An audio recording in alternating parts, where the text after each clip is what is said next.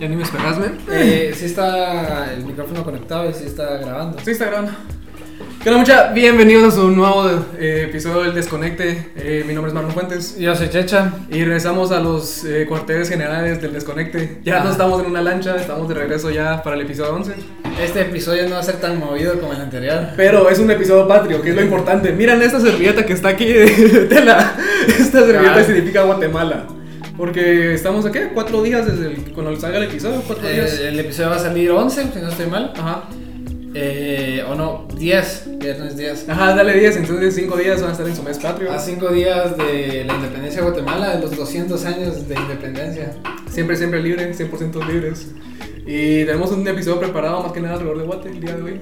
Cabal, hoy los dos temas principales son alrededor de Guate. Igual vamos a hablar un poquito de todo, de, de, de lo que pues refiere para nosotros Guatemala, de, digamos, para vos, ¿qué, qué son los 200 años más? La gran nada. no sé, mira, la verdad, hubo un tiempo en mi como infancia que te puedo decir que el- la celebración del mes patrio y todas esas fiestas que se vienen ahorita. Eh, por alguna razón resonaban conmigo, o sea, así como el, el patriotismo resonaba conmigo, el juramento de la bandera resonaba conmigo, el himno se sentía bonito. Pero oye, en, en lo que he crecido y poco a poco he visto cómo la sociedad ha, ha- como que se ha cambiado y los cambios de poderes y ver la frustración que tiene mi país, me doy cuenta que amo mi país, solo no amo el estado en, en- en que está, si te hace sentido eso. O sea, me, me gusta Guatemala, solo no me gusta querer estar representando Guatemala ahorita, ahorita mismo. O sea, somos un país lleno de corrupción, llenos de violencia, llenos de, eh, madre, de contaminación visual, auditiva y de ambiente. Ujú. Eh, estamos destruyendo nuestros árboles, nuestros bosques, nuestras lagunas y, y sin meterme como a temas muy políticos ni a, ni a, a tristezas, porque el chiste del podcast es desconectarse de todos esos temas. Eh, esperamos de que, bueno, yo espero que en algún momento todo esto se dé la vuelta, pues. Hay un, hay, un, Sí. hay, hay un dicho que dice, no todo lo malo dura para siempre, vamos. O no existe tortura que dura para siempre. El clavo es cómo termina la tortura, vamos. ¿Cómo la terminás? ¿Cómo terminas esa tortura? Pues cabal, pensando en, no me había puesto tanto a pensar en, como desde niño, cómo te presentaban la patria a uno, así con el himno nacional, habían actos cívicos, el mes patrio y todo eso, y digamos también el mes patrio, eh, normalmente en los colegios hacías actividades de, no sé, digamos, supongo que el- por el 15 eh, se hacían actividades en la clase, a veces las jornadas de Guatemala. Cada quien elegía un símbolo patrio. Sí, también. Pero digamos, no sé, eso para mí no representa tanto la patria de, de, de, de que es Guatemala, ¿me entendés? Sino, pues, eh, al final lo que somos somos una sociedad que tiene un pasado que todavía nos persigue, después de 500 años, digo yo que se sigue eh, presentando, aunque lo intentamos olvidar, somos eh, casi que esclavos de nuestro pasado y por eso es que Guatemala está como está, por todo lo que sucedió y digamos se ha intentado a veces solucionar, pero nunca se, se termina de solventar, siento yo. Cabal, cabal, es- somos cabal hechos, eh, somos producto de nuestro, del pasado que tuvo el país. pues. Cabal, yo diría que sí. Tanta madre llorando y tanto, tanto hijo abandonado y tanto, o sea, sufrimiento que ha habido en el país, se puede ver... Creo que a vos te conté esta historia, pero parte del- de los mismos como delitos que hubo, de, de- imagínate, España fue, los españoles colonizaron bastantes partes del oriente y Zacapa y todos estos lados. Y me contaron que en esas áreas de, de- de- de- Guatemala es muy eh, propensa la gente a tener problemas mentales como de bipolaridad y como depresión. ¿Por qué? Porque la mayoría de gente que se juntaba ahí no, se, no mezclaban razas. Entonces la mayoría se casaban entre primos y cosas así. Hay una, hay una gran cantidad de incesto en, en- en las raíces de, esa- de esa- ese, ese lado de Guatemala, vamos. Entonces, que del mismo pasado se ha pasado al presente y produce una generación llena de problemas eh, mentales que tienen solución, pero muchos de ellos nunca lo van a saber, vamos. Y te das cuenta de cómo el pasado de, de la esclavitud, de la conquista, de todas esas cosas que ha pasado Guatemala, afectan todavía a nuestra mentalidad en el presente. Entonces, digamos, sí, igual, pues estos 200 años a mí, para mí, no, no representan nada. Ya no, ya no se rema, ¿va? Ya no, ya Ah. no, ya no hace eso como... Digamos, representan el- la patria que creamos, que digamos pues no creamos, sino que a la que pertenezco, a la que en la que vivo, que, que me agrada bastante, digamos, eh, ciertas cosas culturalmente, otras cosas no, no- no las comparto mucho. Eh, pero digamos, siento que todavía intentamos ser algo que no somos. Eso diría de... eh, por mucho tiempo fuimos conquistados y... Eh, ¿Cómo diría? Eh, gobernados por eh, fuerzas extranjeras. Y eso se nos quedó, digamos, Arraigado. no, no, digamos, siempre se intentó de tener es- esa eh, idealización de cierto grupo es el que nos eh, gobierna y que, que intenta asemejarse a lo que nos go- gobernaban en los tiempos de la colonia y el resto de la población que se mantenga en servidumbre como siempre ha sido. Sí, ese contraste que siempre ha tenido la sociedad. O sea, hay una casa de bloque, a la par puede haber una casa de lámina y nadie dice nada, pues. Pero es que, porque habrían de decir algo? Es exacto, o sea, pero, pero a lo que voy es que todos deberían ser casas de bloques, ¿me entendés? No debería haber ese contraste tan, eh, Tan tan, difícil. tan difícil, o sea, tan, tan mostrado, tan obvio entre dos clases sociales en un país que supuestamente está en vías de desarrollo, pues, no, no estamos en, un tercer, tercer mundo, supuestamente, pero no se siente así. Y es cada lo que vos decís, o sea, hasta cierto punto eh, el mismo país te mata, la misma gente que gobierna el país y, más- y las mismas condiciones en que vivimos te mata el patriotismo, el patriotismo, pues. Porque no sentís de que hay como algo por qué admirar, ¿me entendés? Yo, Es siento, que- yo siento que el guatemalteco hoy en día no tiene como héroes para poder ver, ¿me entendés? O modelos a seguir en nuestra sociedad. Tal vez no eras, pero lo principal, una de las principales cosas que, que sucede en Guatemala es que eh, no, digamos, que te termina sucediendo en la mayoría de países que te hace el sentido de pertenencia ahí es que tengas eh, algo por lo cual eh, sería luchar o algo, un sentido de que eh, perteneces y tenés algo en ese lugar. Normalmente se da con tierras, digamos, la gente que tiene tierras en el país eh, tiende a tener un mejor sentido de pertenencia y a, realmente intentar mejorar la situación de ese país. Digamos, en los tiempos de la colonia se daba mucho de que los ladinos no podían tener tierras.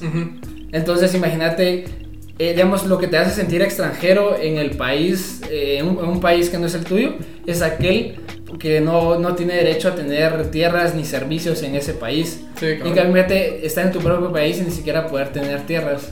Era ese, ese sentimiento de alineación y no pertenencia que siempre eh, le, le mantuvo al ladino durante todo su tiempo, pues durante toda la conquista y aún tiempo después de la independencia.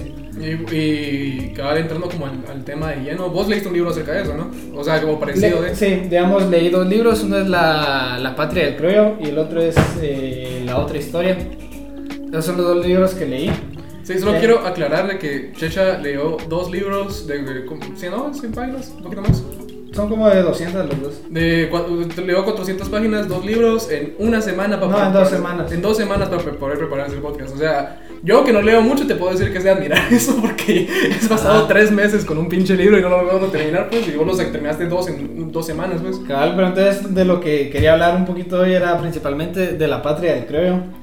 Eh, este libro me pareció muy bueno, súper recomendado. Cuenta un poquito, pues principalmente la historia de la colonia. Ujú.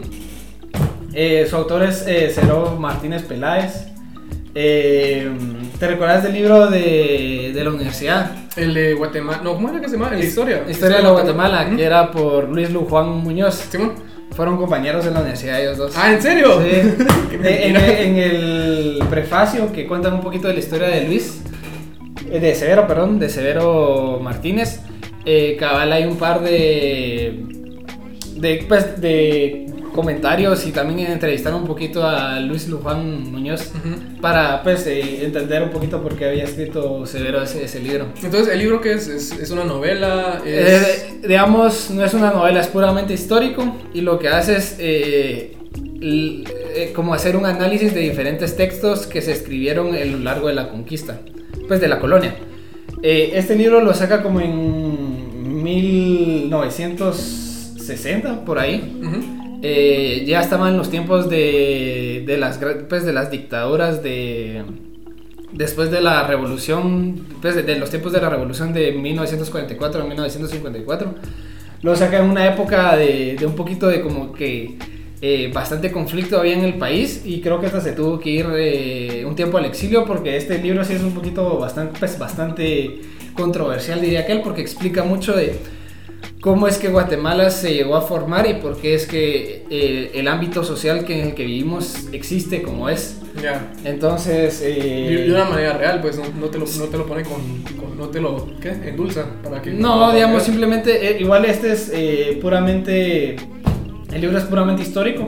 Cuenta de, eh, digamos, utiliza a base como tres escritos diferentes de la conquista.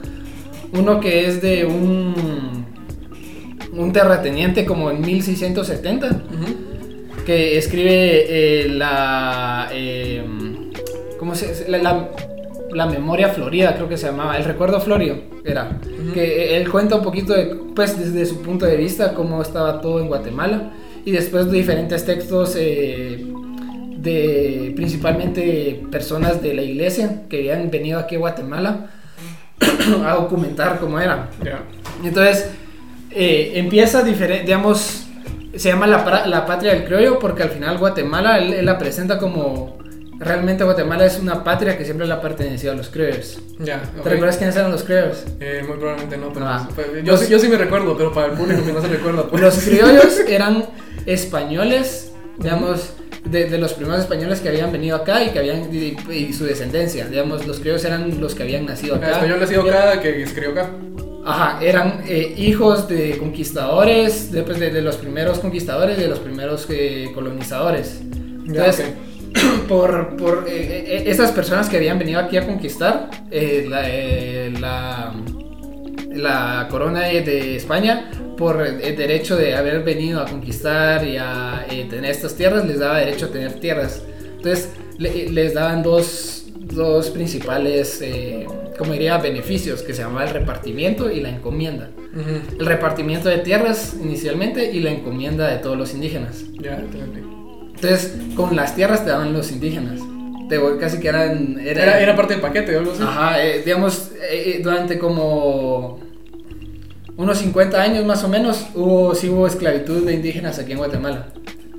Así sin, sin pagas, se podría decir. actualmente sí hay algo bastante cercano, pues durante toda la colonia hubo algo bastante cercano a esclavitud. Les pagaban, pero le pagaban una miseria, así lo suficiente como para que no se murieran. Para que no se murieran y solo Entonces durante, digamos, a estos eh, creo les daban estos beneficios que era tierras, el repartimiento de tierras y la encomienda de, de los indígenas. De los indígenas. Eh, entonces, se supone que eh, parte de la encomienda es que les tenías que inculcar todo lo de, eh, pues, la cultura española, ¿no? Pues principalmente el catolicismo, todo lo católico, entonces digamos, parte, digamos, venían muchos ¿Sacerdotes? sacerdotes y misiones de, de, parte de la... no, pues de la iglesia.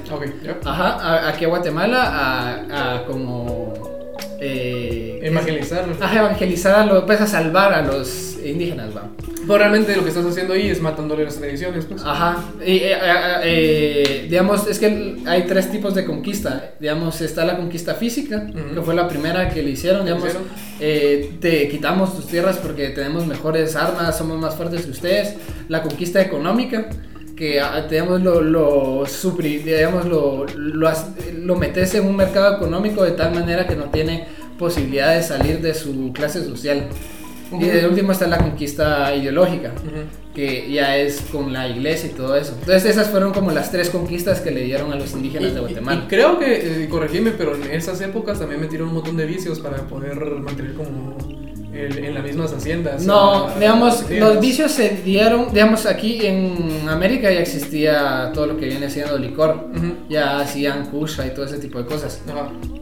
Y parte de los eh, rituales que hacían en sus en las religiones había bastante influencia pues, de tomar licor, era parte de sus tradiciones. Y, digamos, los vicios siempre estuvieron mal vistos desde el punto de vista de la, de, la iglesia. Ajá, de la iglesia. Pero, eh, eh, digamos, al final, eh, ah, lo que termina siendo un vicio es como un escape a poder estar en un estado donde al menos es algo de, no diría felicidad, pero eh, tranquilidad mental, ¿me entendés? Donde no, tus preocupaciones no te eh, ah, eh, persigan. Sí, tienes razón, cabal. Entonces, digamos, aparte así, así comienza la conquista, con esas eh, tres, Tres tipos, de, de conquistas y esos dos beneficios que les daban a los... ¿Entiendes?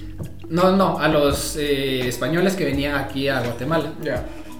Para todo esto, eh, digamos, la conquista de Guatemala, de todo el área, el sector de Guatemala, eh, empezó en 1524. Mm, Entonces, y durante los primeros años sí hubo una esclavitud de los indígenas y te has oído de Fray Bartolomé de las Casas. He escuchado de él. Ajá.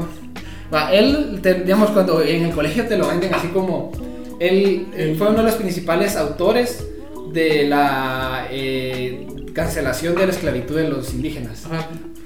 Te lo venden como, te lo venden como el héroe, ¿no? Ajá. Pero es que principalmente, digamos, una de las cosas que sucedía es que eh, los indígenas trabajaban solo como solo trabajaban para los eh, los criollos. No había forma de que, el, digamos, el rey, el único beneficio que tenía ellos eran los productos que exportaban los criollos, el, el pago de ciertas eh, beneficios, pues comisiones o impuestos. Ujú. Pero se empezaron a dar cuenta de que eh, eh, eh, los indígenas también podían no solo trabajar para los criollos, sino trabajar en su cuenta y pagar tributo al rey. Entonces, ese, todo ese tributo iba a ser directamente al rey, lo cual le beneficiaba más. Te beneficiaba Entonces, por eso hubo un gran movimiento, principalmente de parte de la iglesia, para liberar a todos los indígenas, digamos, no liberar, pero que de quitarlos de esa esclavitud que pertenecían a los criollos, poderlos, eh, que ellos vivieran en sus pueblos y cultivaran sus tierras y aparte también cultivaran las tierras de los, eh, De los criollos y- de los criollos, ajá. Todo, todo es un. Es, es ver su beneficio personal. Ajá, y digamos, te has dado cuenta que alrededor de ciertas ciudades, pues no solo aquí en Guatemala, sino de- en ciudades grandes de- de- del país, hay cierto un montón, de, un montón de aldeitas alrededor de las ciudades principales. Sí, ajá. Eso sucede porque, digamos, eh, los, la mayoría indígenas vivían en esas aldeas, para, porque, digamos, cerca de esas aldeas tenían sus digamos, una de las principales formas que los podían controlar es que los empezaron a formar aldeas eh, con el pensamiento español. Entonces, y, digamos, esas aldeas tenían que estar cerca de las ciudades para que los, eh, los indígenas pudieran ir a trabajar en las ciudades, pero alejadas porque ellos también tenían que tener que, cultivar sus tierras. Entonces, a- estaban cerca de las tierras de los indígenas, pero relativamente cerca de las ciudades para que pudieran ir a trabajar a ellas. Ya, mantenerlos como en la misma. A pesar de que eran libres, se mantuvieron en la misma esclavitud, pues. Ajá. Porque tuvieron un cambio de pensamiento horrible que nunca se transicionó a lo que era antes. ¿Cómo así? O sea, en el sentido de que eh, vos mismo acabas de decir, o sea, ya eran indígenas como con el pensamiento español. Que era, ok, tengo que mantener mi, mi, mi aldea aquí cerca de la, de la ciudad y cerca para los cultivos y esto que es así. Pero Ajá. te apuesto lo que quieras que no hubiera sido así si no hubiera sido por la intervención española, pues. Sí, porque al final todo, todo está armado por el beneficio de, de los criollos y Ajá, de que, de que el país. Cabal. Y digamos, y poco a poco así todo eh, severo va contando la historia desde 1524. Digamos, todas las diferentes cambios que hubieron, eh, reformas y eh, cómo se fue formando las clases sociales de Guatemala. Entonces, él también, eh, al inicio solo era así como criollos y, e indígenas. Ajá. Pero, eh, digamos, cuando los eh, indígenas los quitaron de la esclavitud, fue cuando empezaron, digamos, te has dado cuenta que en Guatemala es de los pocos países de Latinoamérica que no hay mucho gente de África. Sí, buen punto. Aquí no hay muchos. Ven los demás países, estilo Cuba, Honduras, Panamá, etcétera, sí hay bastante gente de África. Ujú.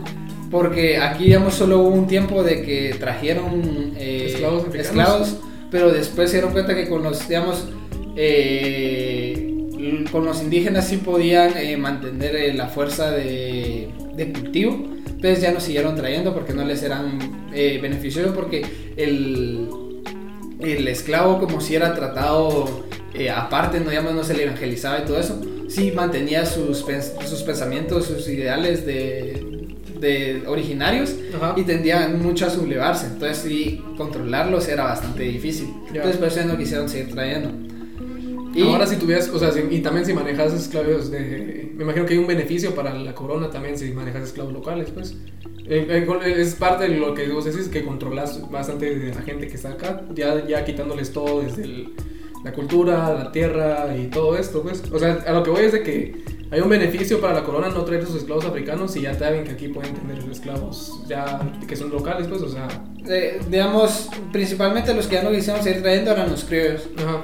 Eh, porque, digamos, eh, administrar a los esclavos de África era, era más difícil, porque, digamos, como si eran considerados esclavos, los tenían aparte y, digamos, no los evangelizabas, los, digamos, y por eso sí se mantenían eh, realmente unidos. Lo otro era también de que, digamos, una de las cosas que hicieron fue que eh, te has dado cuenta que mucho más gente de, indígena existe en el antiplano que en, del, del, país que no que en las otras áreas. Sí, Que es principalmente porque, digamos, eh, donde, a donde salían huyendo o a donde eh, sabían que podían mantenerse como alejados era en la parte del antiplano. Y ahí es donde fue más difícil ingresar para los españoles y podían, digamos, digamos ahí todavía habían pues se oía que cuando se salían huyendo, los, al menos en el libro dice que salían huyendo y era principalmente para todo lo es el noroccidente del país y más allá, porque ahí era donde realmente podían escapar del control de, la, pues, de los españoles. Ya, y es chistoso porque creo que nadie de las personas que probablemente estén viviendo en el Tiplano o sea, tienen idea de cómo pudieron llegar sus ancestros y todo esto. Ah, digamos, ya habían comunidades ahí. Digamos, sí, o sea, sí, pues, pero la gran parte de lo que vos decís es que estaban saliendo huyendo del, del, poder español. Cabal. Y, ya, y así fue como se fue acentuando pues, la estructura que estamos viviendo ahorita. Cabal, correcto. Así podemos ir poco a poco. Va, pero lo que te estaba contando era, eh, al inicio solo habían españoles e indígenas, pero poco a poco se fueron mezclando y empezar, digamos, empezó a salir la clase que es los ladinos. Los ladinos eran aquellos, digamos, digamos los eh, indígenas sí tenían derecho a tierras que ellos podían cultivar y aparte cultivaban las tierras eh, de los espes, de los criollos y de todos los españoles que venían aquí a Guatemala. Pero el ladino no tenía derecho a tierras, entonces solo podía trabajar. Y, pero digamos, habían diferentes clases de ladino. Digamos, la clase alta podría decir que eran los artesanos, todos los ah, que tenían eh, trabajo, un oficio que era eh, estilo un artesano, que era así, digamos, era un oficio aprendido. No, pero tenías que aprender y tenías que, eh, como diría aquel, eh, especializarte en ese oficio. Digamos, ya hay gente que hacía vestimenta, hacía herramientas, hacía herreros, constructores, etcétera. Digamos, o diferentes artistas. Y después, principalmente para los que eh, trabajaban eh, la INOS era o eh, cultivo, cultivar, pero digamos, lo, lo, que sucedía es que los indígenas sí tenían por obligación de ley trabajar, creo que era una semana al mes en las tierras del, de los criollos, ya con una paga definida, que esa paga era sin nada. Entonces, los ladinos, digamos, sí, tenían esa libertad de, escoger dónde trabajar, porque los indígenas eran, mira, vos tenés que ir a trabajar donde la finca de Pedro Pérez, así de por vida, pues. Ajá, a, vos se veo alto y fuerte, vas a hacer esto. Y, ahí los ladinos sí tenían poder de decir qué querían hacer ellos. No, no, no. No. Tenían poder de elegir si, a dónde querían ir a trabajar. Ah, pero no, ah, ok. Ya, digamos, no es como, mira, vos vas a trabajar en, que te diga, Movistar. De aquí a que, hasta que te moras, ¿me entendés?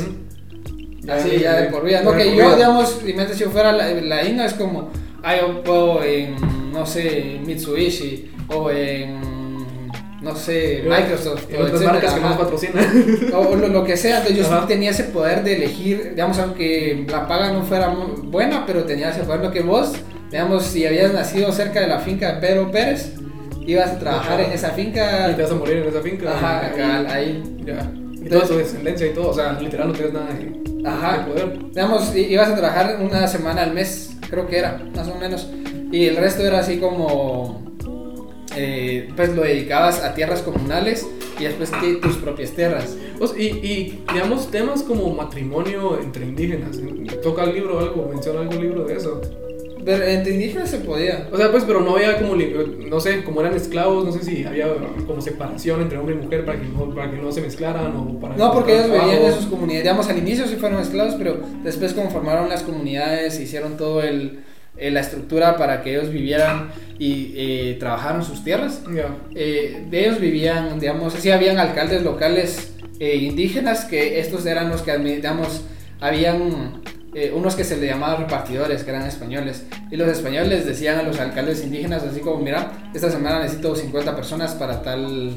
eh, no, para tal eh, finca, eh, otros 20 para esta finca y así. Digamos, y, y ese, eh, esa administración siempre fue bien, como diría que corrupta. Digamos, a veces les pagaban así como, a- a- habían indígenas que tenían un poquito más de dinero, o digamos, eh, imagínate el, el, el, el criollo, está el criollo, y él quiere que si se le den 50 eh, indígenas, entonces le, le pagaba al repartidor para que realmente le dieran, digamos, imagínate que a mí me tenían que dar 40, pero yo quiero 50, le voy a pagar algo más al repartidor para que se me dé esos 50. Ajá. Entonces, siempre, digamos, como estaban esas figuras de autoridad que era el repartidor y el eh, alcalde indígena, que eran los que, pues, el repartidor le decía al alcalde indígena eh, cuánt- eh, cuántas personas necesitaba y, y así. Esa, eh, digamos, todas esas autoridades siempre fueron manejadas por influencia. Ujú. Y ya también había bastante eh, nepotismo y todo ese tipo de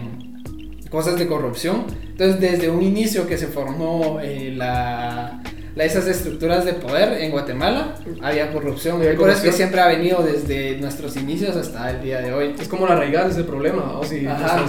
Y también tan profundas. va, una de las principales cosas que sucedía es que los criollos no, no les gustaba pagar eh, eh, impuestos a la corona, entonces siempre estaban viendo de cómo evadir impuestos, cosa que hasta el día de hoy todos los guatemaltecos hacen, ¿va? Sí, Ajá, digamos, que de- facturas, sí. Entonces, igual una de las principales razones que nos inde- independizamos de España Ujú. era porque, digamos, el- la, la corona eh, tenía el monopolio de las exportaciones, digamos, ellos controlaban a quiénes exportarle. Entonces, los criollos no, no les gustaba eso porque ellos querían poder hacer sus propios negocios de exportación.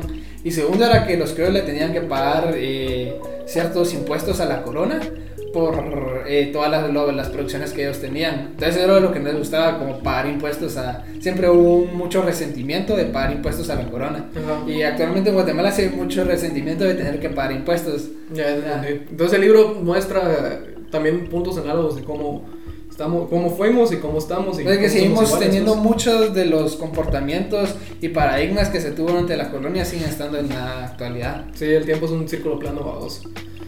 Eh, No, no tanto, sino que simplemente eh, si no conoces tu pasado no vas a saber por qué es que realmente eh, actúas como estás, actúas, digamos, pues. según vos, digamos, si la, la realidad es lo único que es conocido, lo vas a decir que, que lo vas a tomar como bueno, digamos, tu realidad actual, tu contexto social, digamos, si no has conocido nada mejor y no entendés por qué es así, lo vas a considerar eh, relativamente bueno y no vas a intentar pues darte cuenta de que hay muchas estructuras y muchos eh, paradigmas que tenés que están eh, totalmente erróneos y que vienen por muchas cosas que pasaron en el pasado. No es que digamos, es que ah, no le quiero pagar impuestos por X y Y razón, sino eso siempre ha venido y ahora tu, tu razonamiento es no quiero pagar impuestos y le decís, sabes que el gobierno es corrupto. Pero es que siempre nunca, el guatemalteco nunca ha querido pagar impuestos y ahorita simplemente nos ponemos otras razones. Sí, es cierto que el gobierno es corrupto, pero... Usamos otra excusa diferente. Ajá, pues. digamos, adaptamos nuestro paradigma a la, a la realidad. Ya, Ya. ya. Sí, en ese tiempo se puede haber colgado así como la, la- no sé, la corona no está haciendo nada, nosotros no merecemos, no tenemos por qué pagar impuestos. Nosotros decimos el presidente no hace nada, no tenemos por qué pagar impuestos. Pues. Y es un círculo vicioso entre que yo no te ayudo si vos no me ayudas, y yo no ayudo si vos no ayudas. Y Sí, pero digamos, es más de... Tenés paradigmas que no sabes por qué y simplemente los Que- son raíz- justificas con la realidad actual. Cabal, y todos vienen en raíz de nuestra historia desde, Ajá, desde siempre, pues. Madre, qué, qué interesante. Y digamos, el, el libro da para mucho más. Tenemos, los dos libros fueron muy buenos. El, el segundo libro, que es eh, la otra historia, para explicar un poquito de qué es, es eh, también cuenta desde como la colonia hasta los tiempos de ahora, cómo ha sucedido, cómo se ha ido a- desarrollando.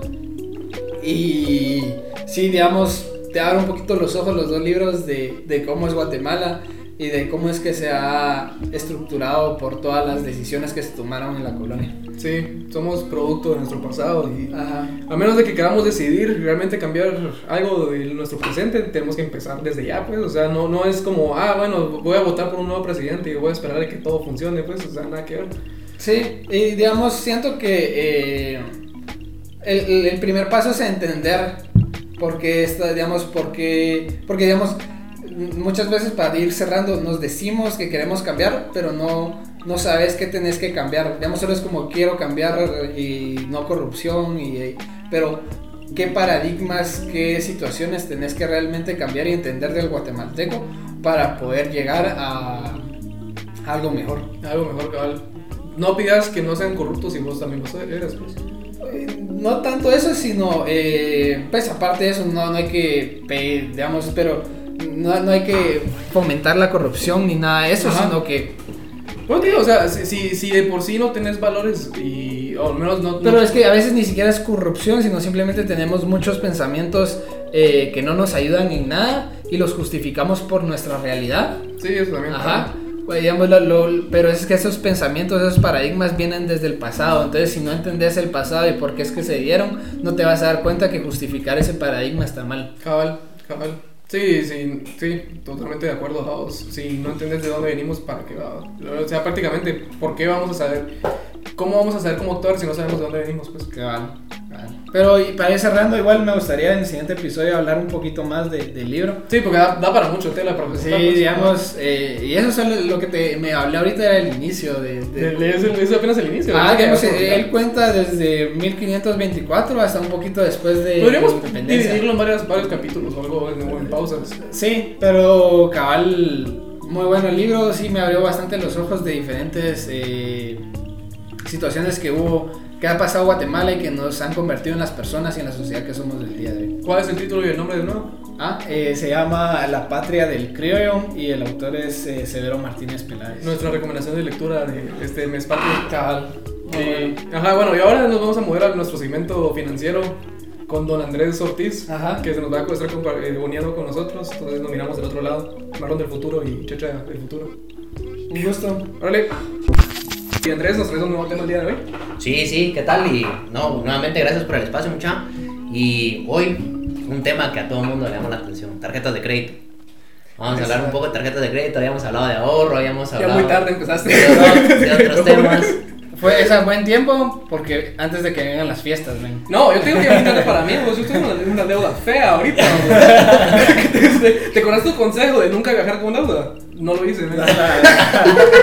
No preveí el... No, preveí el Yo que iba a saber que me iba a ir, güey. Pero sí estamos mal, entonces por favor. Entonces, tarjetas de crédito. Ahora, en tarjetas de crédito hay un montón de cosas que hablaron, pero me parece interesante porque puede ser o tu mejor aliado o tu peor enemigo. ¿no? Amén. Amén. y, y- y como aliado puedes tener un montón de beneficios. Y un montón de beneficios que a veces uno, pues, incluso te pueden generar hasta ahorro, te pueden casi que ayudar a viajar gratis, de cierto Ajá. modo. Eh, y por otro lado, como tu peor enemigo, te puede meter en un hoyo que puede literal llevar a gente al suicidio. ¿no? O sea, hay gente que ha llegado al suicidio porque se endeudó tanto y no fue porque compraron un carro y ya no lo pudo pagar, o pues parte de eso, pero llegó a tal tema en los intereses, que es algo peculiar de las tarjetas de crédito, que los intereses se vuelven una bola de nieve si no sabes administrarlo. Y es interés compuesto que te va, se te va acumulando y te va acumulando. Y el tema con la tarjeta de crédito es que el interés compuesto cómo funciona es interés sobre intereses. Entonces, llegas, consumís en la tarjeta de crédito, llega a tu corte y no pagas el total de la tarjeta de tu saldo al corte, Ajá. te acumula intereses. Pero como esos intereses se capitalizan, entonces te empieza a correr interés sobre ese interés que se te está capitalizando. Entonces por eso, de deudas de 3.000 quetzales que dejaste de pagar en una tarjeta de crédito, se te vuelven 100.000. Sí. no entendés cómo llegaste a esos 100.000. Una, Yo, dos. yo tengo una historia acerca de eso. Ahorita, y solo, Dale, solo, dale, solo dale, cierro esto. termina, Dos, termina, la tasa de interés que te cobran una tarjeta de crédito es del 50% anual, si bien te va. Ah, sí. 50% Ah. anual de intereses. Entonces, porque para los bancos es un riesgo de alto, es un, Alto es un crédito de alto riesgo. Entonces la tarjeta tiene 50% de intereses si bien te va. tu historia. Es feo, porque mira, yo no sabía cómo funcionaba el mundo de las tarjetas de crédito. Yo me tiré al lado porque sabía que necesito la tarjeta de crédito, pues es, un- es una herramienta útil.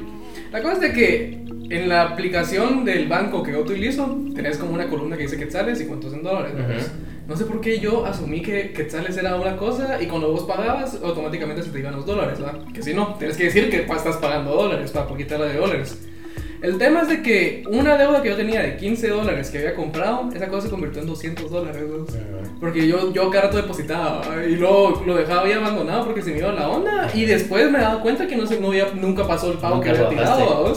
Llamé al banco, fui a la agencia, me entró en pánico. La cosa que tenía quitándome esa, esa deuda, pues, pero de aquí que yo supiera de que los 15 dólares se iban a convertir en 200 en ningún momento, pues. Sí, porque cuando haces el pago es vos le decís quiero pagar a quetzales o quiero pagar a dólares. Ujú. Y ahí te lo baja, pero si solo depositas los quetzales, pues solo le va a bajar a la deuda de quetzales, no te va a bajar a la deuda de dólares, Es- porque tenés es- que comprar los dólares. Es triste, nadie me dijo eso en su momento.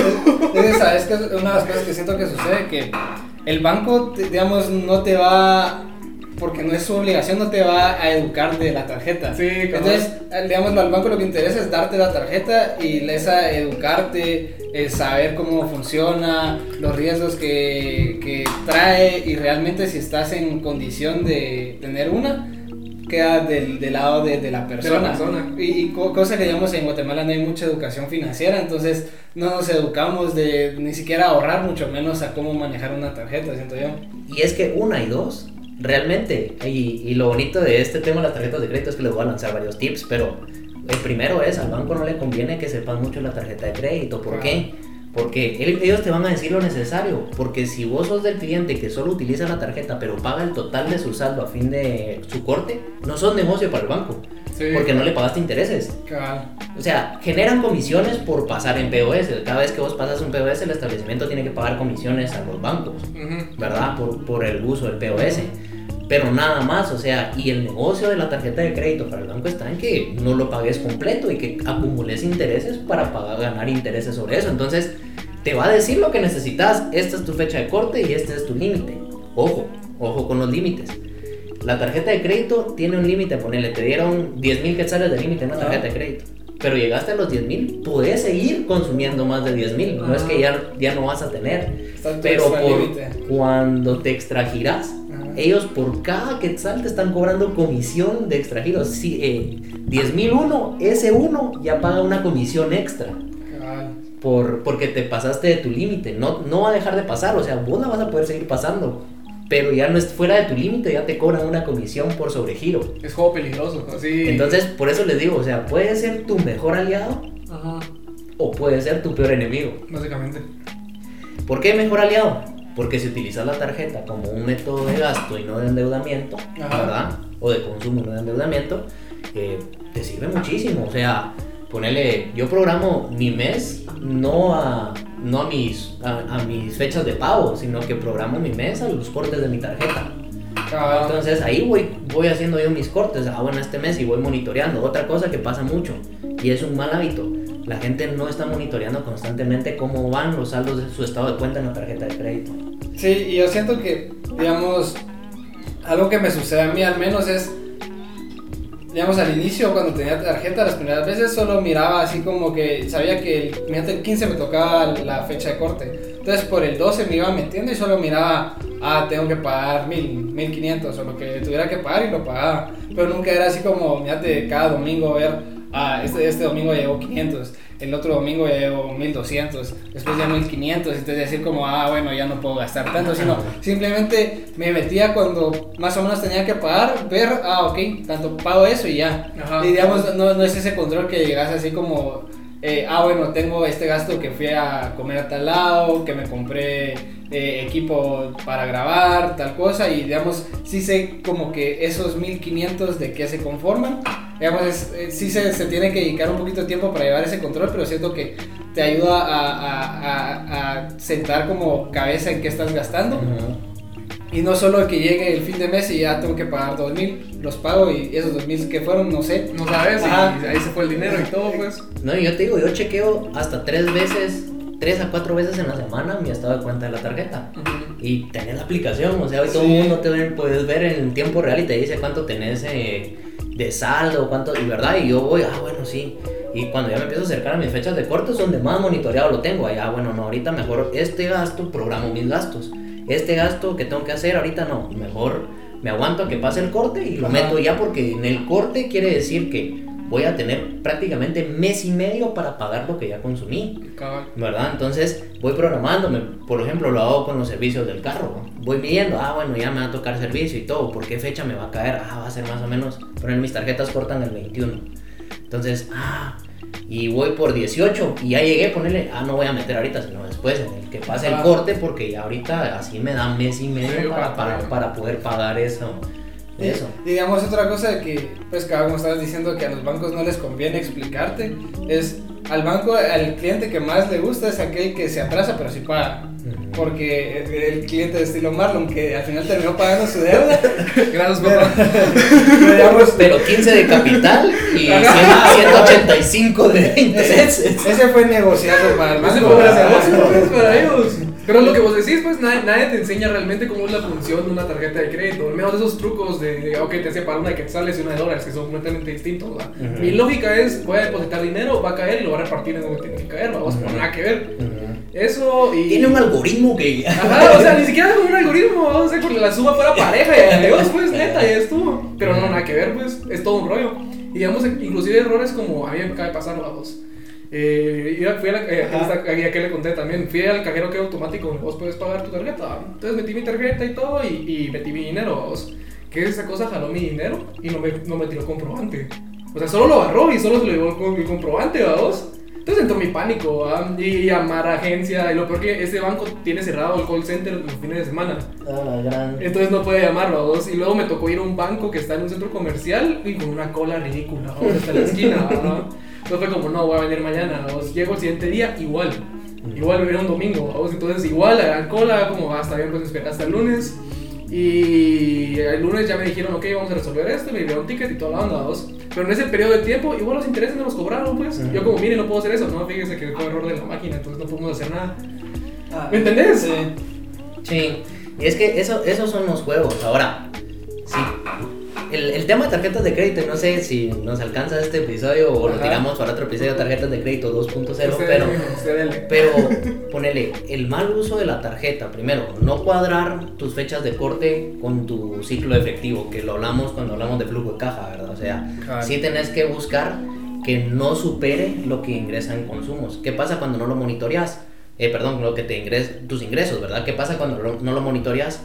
Cuando la gente llega a fin de mes y le toca su corte, se da cuenta de que sus ingresos no van a lograr cubrir su tarjeta de crédito. ¿Cuál es otro problema con las tarjetas de crédito? Visa cuotas. Es una bendición, pero también Ajá. puede ser una gran maldición. ¿Por qué? Sí con mi tarjeta. Ajá, ¿por qué? Porque inconscientemente cuando haces cobros en bisacuotas decís, es que la cuota le va a quedar de 300 quetzales. Ah, va.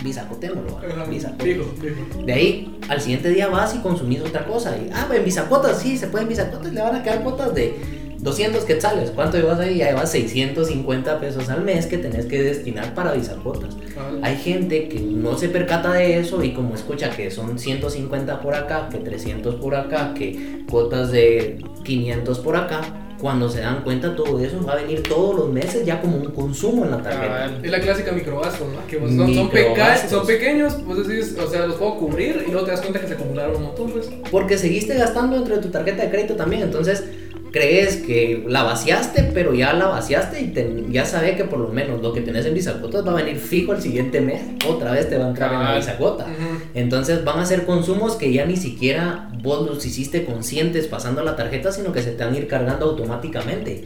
Ese es un, ese es un gran riesgo si no llevas un, un control total de la tarjeta de crédito, con monitoreo de tu estado de cuenta, ¿verdad? Con tu presupuesto, obviamente. O sea, si lo metiste en presupuesto, agregalo como una deuda, porque al final se vuelve una deuda. No Sí, acumulas sí. intereses. Bueno, dependiendo, porque hay ciertas bisacuotas que te dicen hasta tantos bisacuotas sin intereses y de la bisacuota tal a tal ya tiene intereses. Pero de lo contrario es como, bueno, no pago intereses, lo tiro a la cantidad de cuotas que más pueda, pero tengo que tener bien mapeado y dentro de mi presupuesto que esas bisacuotas van a salir todos los meses. Y digamos, digamos una de las preguntas que cabal estábamos hablando el otro día con un amigo y era ¿cuándo realmente te conviene eh, comprarlo a bisacuotas en vez de, imagínate, si me sale a 12 eh, bisacuotas, mejor me espero un año y lo compro. Realmente, digamos, si es necesidad de ese momento, ok, está bien comprarlo a bisacuotas, pero hay un montón de cosas que podrías esperarte. O al menos, no sé, esperar seis meses y comprarlo después de seis meses. Contado Ajá, entonces, o, o, o qué tipo de gastos sentís que decís, bueno, sí sería ideal sacarlo a bisacuotas. Mira, esa es como la típica pregunta de si me conviene tomar deuda o mejor Ajá. ahorrar para comprarlo. Los beneficios de la deuda es que te permiten tener en el momento algo que te tomaría proyectar ponerle una casa, por ejemplo, ¿verdad? O sea, la casa la puedo tener hoy con una deuda o dentro de 20 años ahorrándolo para llegar a comprar y que posiblemente ya no va a costar lo que yo ahorré. Correcto. ¿Verdad? Ajá. El tema de la bisacuotas, yo te diría, como financiero es tirar lo que puedas a bisacuotas y el mayor plazo que puedas. ¿Por qué? Porque no te están cobrando intereses. Si ya te cobra intereses, entonces sí busca reducir plazo, porque acuérdate que con intereses es, entre más plazo tenga, más voy a pagar de intereses, ¿verdad? Pero, pero si no, no estás pagando intereses y te permiten 36 cuotas que te van a quedar de 100 quetzales cada cuota, tirarlo a 36 cuotas y 100 quetzales, pues, y tu flujo de caja se va a ver beneficiado, ¿verdad? Tu flujo de casa, caja se va a ver beneficiado, no estás pagando intereses sobre ese dinero y estás usando algo hoy que te hubiera tomado 36 meses ahorrar para tenerlo. Sí. ¿verdad? Pero si no te cobra intereses. Si, te, si te cobra intereses, entonces sí considera el factor tiempo en tu, en tu deuda, porque por cada día que pasa van a ser intereses que vas a ir acumulando. Sí, tienes que ser súper puntual para bueno. Sí. Yo, tengo, yo tengo otra duda. Va, normalmente imagínate, mi fecha de corte es el 18 y mi fecha de pago es el 11. Ujú. Va, asumiendo que la fecha de pago es el 11, ¿debería pagar lo más cercano al 11? ¿O puedo pagar en cualquier momento en esa ventana de tiempo? Puedes pagar en cualquier momento en esa ventana de tiempo.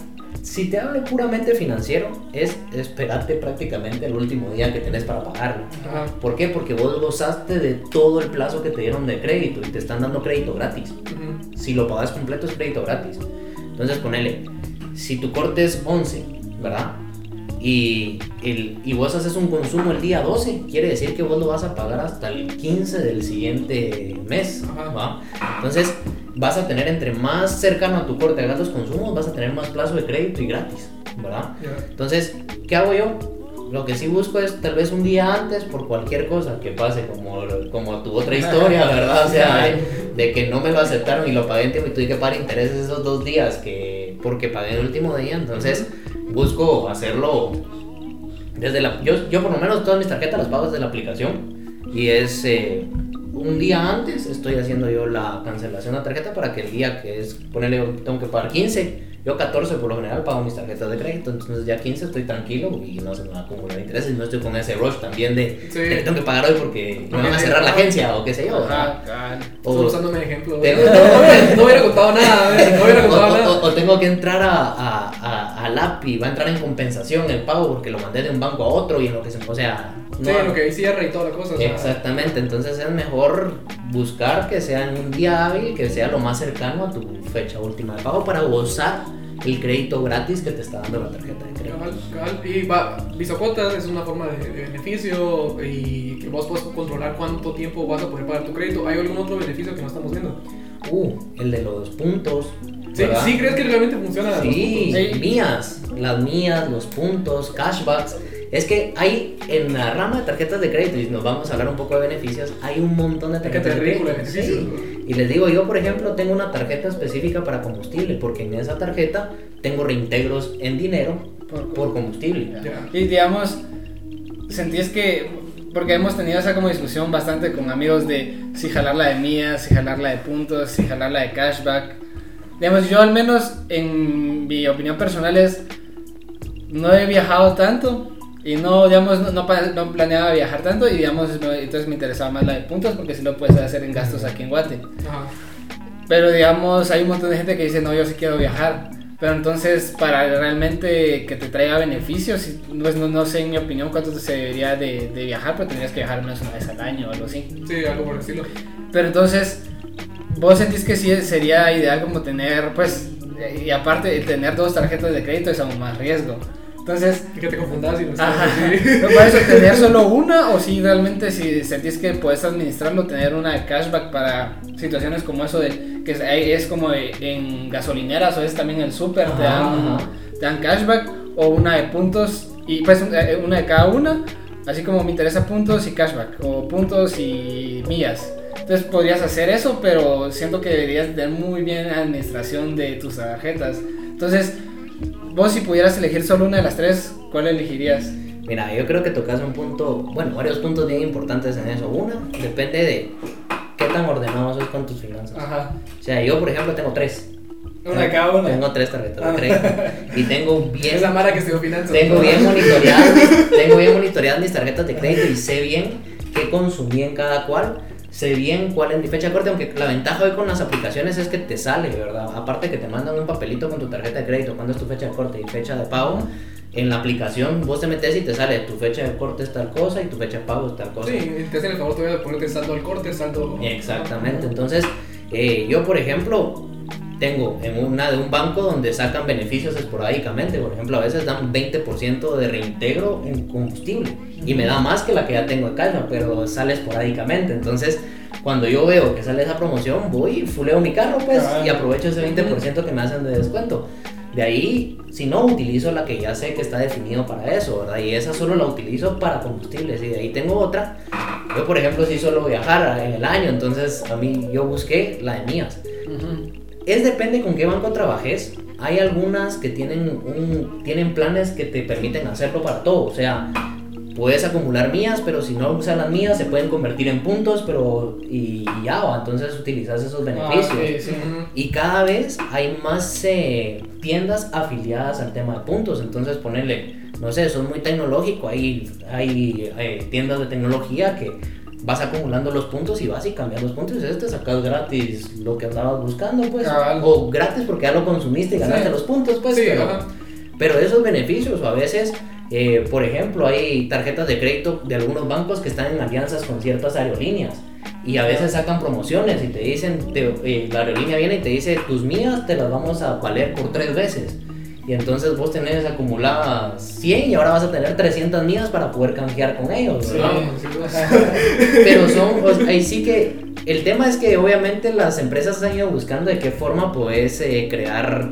Más eh, público se podría decir. no solo más público, sino crear eh, fidelidad a- de tus Ah, clientes. ya, Entonces, ponele, sale X aerolínea que se al- alía con X banco y vos tenés esa tarjeta, sabes que solo que las mías que acumules vas a poderlas utilizar con esa línea aérea. Sí. Sí. Y entonces la línea aérea lo que hace es que te da ciertos beneficios por eso. A vos tenés los Priority Pass, dependiendo qué categoría de, de tarjeta de crédito tengas, donde es launch gratis. Yo te decía, tenés lounges, Ajá. dependiendo si lugar sos- donde descansar o y depende qué aeropuerto Hasta pero duchas te ajá, te tienen hasta duchas Cabal. depende de qué aeropuertos y si tu tarjeta tu plan de tarjeta está o es una categoría de tarjeta que está alineada a eso Ajá. cómo funcionan las categorías de tarjetas eso sí va mucho en función al rango de tus ingresos verdad Entre más ingresos tengas Primero, los beneficios de tus tarjetas. Por ejemplo, en mías, es si los rangos más bajos que te dan un dólar por cada cierta cantidad de mías acumuladas. a- hay unos que te dan más dólares por cierta cantidad de mías acumuladas, dependiendo tu categoría, si sos black si sos platinum si sos ese tipo de cosas, ¿verdad? Sí, vienen todos los colores después que también Sí, no, y llegan, hay, hay hasta ciertas categorías de tarjetas de crédito donde te incluyen un estuche forjado de madera y viene con un, cer- un certificado con una obra de arte y sos dueño también de una obra de arte, o sea, dependiendo qué tan exquisito y qué tan VIP te querrás poner, ¿verdad? Pero hay otros que, por ejemplo, está la, la tarjeta que emiten los bancos y están las otras marcas que como que soportan, por ejemplo, un Visa, un Mastercard, que ya también tienen otros beneficios. Ponele, aquí Ah. pasa que si tenés cierta categoría en Mastercard, tenés eh, parqueo gratis, vamos, Ya. en ajá. centros comerciales. Y Ajá. tenés que incluso entregas, tenés parqueo exclusivo para ese tipo de, de tarjeta viente. O sea, hay otro montón de beneficios que están atados a que puedas hacer el consumo de las tarjetas de crédito y que uno pues a veces no sabe y no los goza, ¿verdad? Pero es, en el, respondiendo puntualmente a tu pregunta es, ¿cuál es tu, primero, qué tan bien te administras para, para poder llevar el control de las tarjetas de crédito que manejes, ¿verdad? Ujú. Dos, eh, ante el buró de créditos, si tenés tarjetas, bastantes tarjetas de crédito, eso se habilitan como una línea de crédito en tu buró.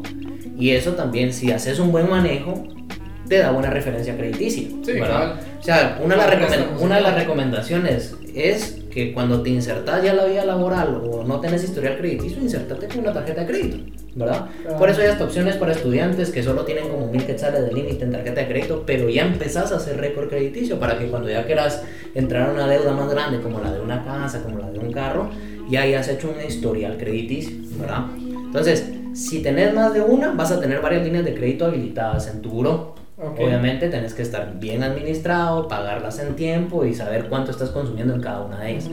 Dos, que tu plan de fidelidad se alinee a cuáles son tus metas. Como vos decís, pues realmente no es que viaje mucho, entonces ¿para qué voy a agarrar una de mías si no voy a poderle tener el beneficio de estar comprando boletos a cada rato porque Ah, no voy de viaje muy Ajá, seguido? sí.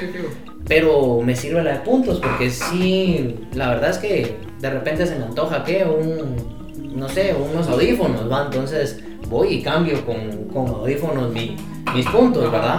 O mira, la verdad es que cashback, ¿va? o sea, el súper tengo que hacer todos los meses, pues, y consumo y me devuelven dinero sobre eso que se pega cuando hacen los cortes, pega contra mi saldo. Entonces, en lugar de pagar lo que había consumido, me van a restar el cashback que me están devolviendo, como es con la gasolina y ese tipo de cosas. Ujú.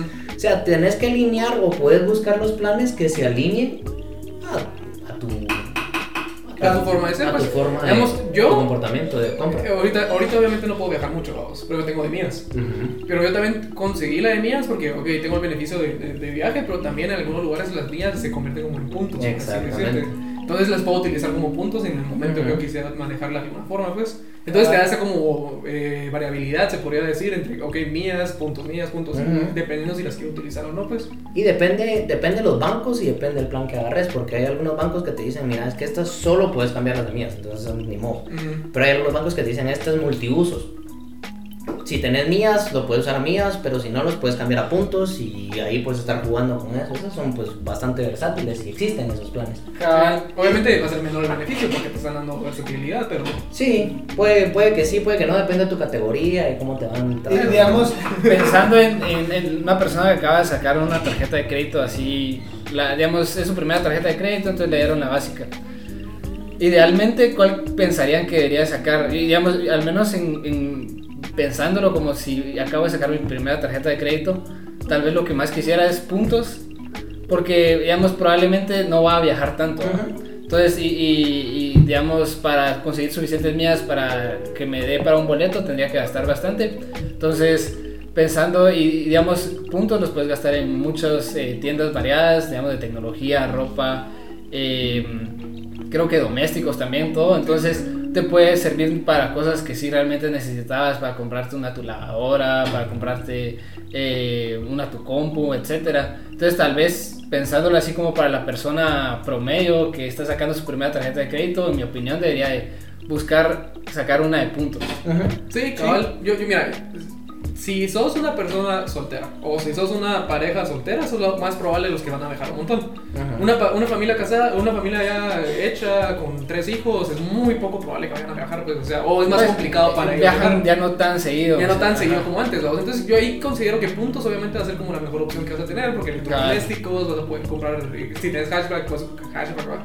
Si tienes cashback, pues ya voy a comprar como supermercado y todo eso, de la gasolina y todo eso, pues. Pero yo creo que el enfoque debería ser no solo para tu rango de edad, sino realmente qué, uti- qué utilidad le vas a dar, pues.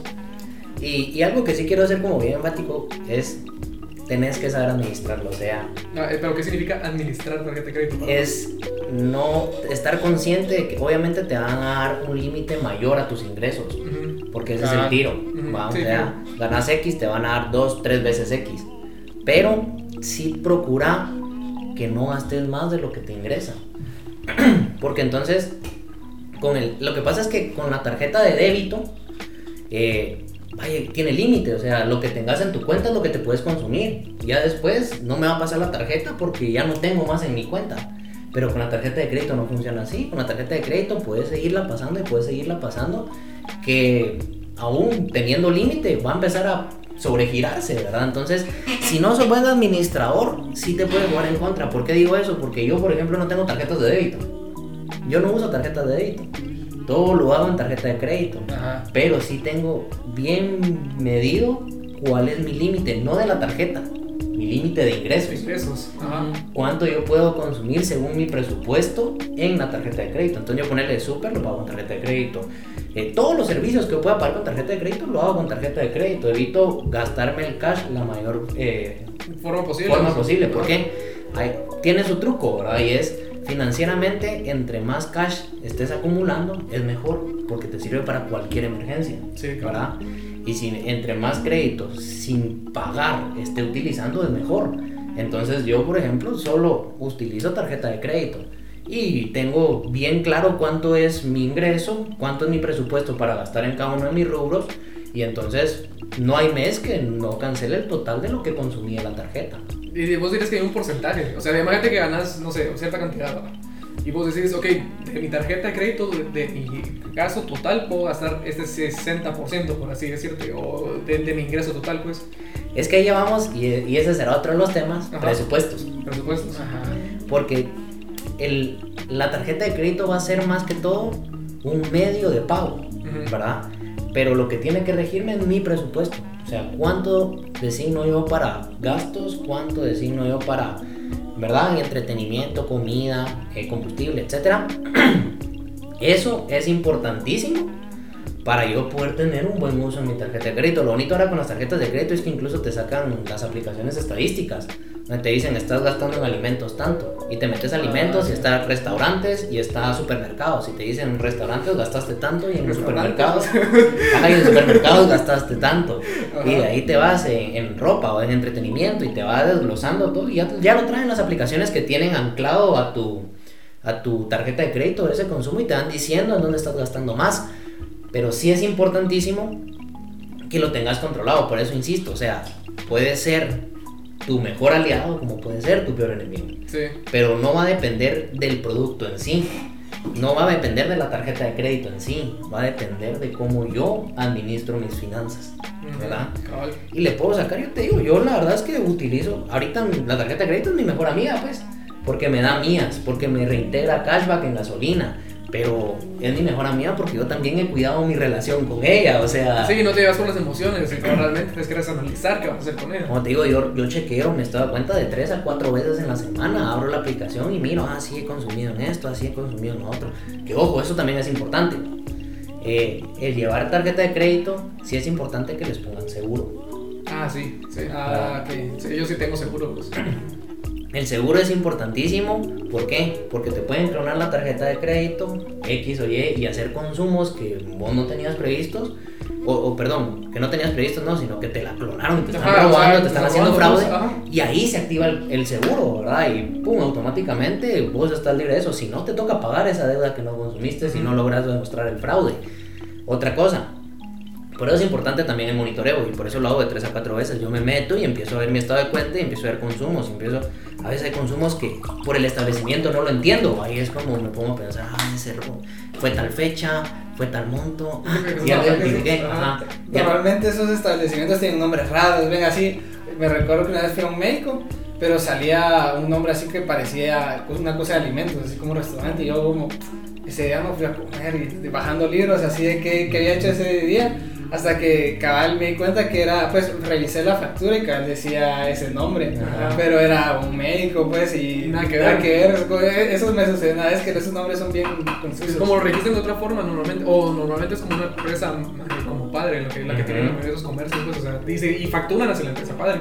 Ah, No, y ponele, a, a mi papá le pasó, por ejemplo, a mí gracias a Dios nunca he tenido fraude con tarjeta de crédito, pero a mi papá le pasó que de repente no le entró alerta al celular ni nada, pero de repente viendo el su estado de cuenta, consumos en Apple, en Apple Store, y se quedó, y diga, pero primero yo no he hecho ningún consumo, ¿ah?". y, y empezó a averiguar, y justo habían sido dos mil dólares en Ah, compras en Apple que lo habían, habían hecho fraude ujú. tuvo, gracias a Dios, él tenía seguro, lo reportó inmediatamente al banco y el banco congeló ese dinero y empezaron a hacer la investigación y no, sí señor, tenemos que cambiarle su plástico porque sí, la clonaron, etcétera, pero no se preocupe.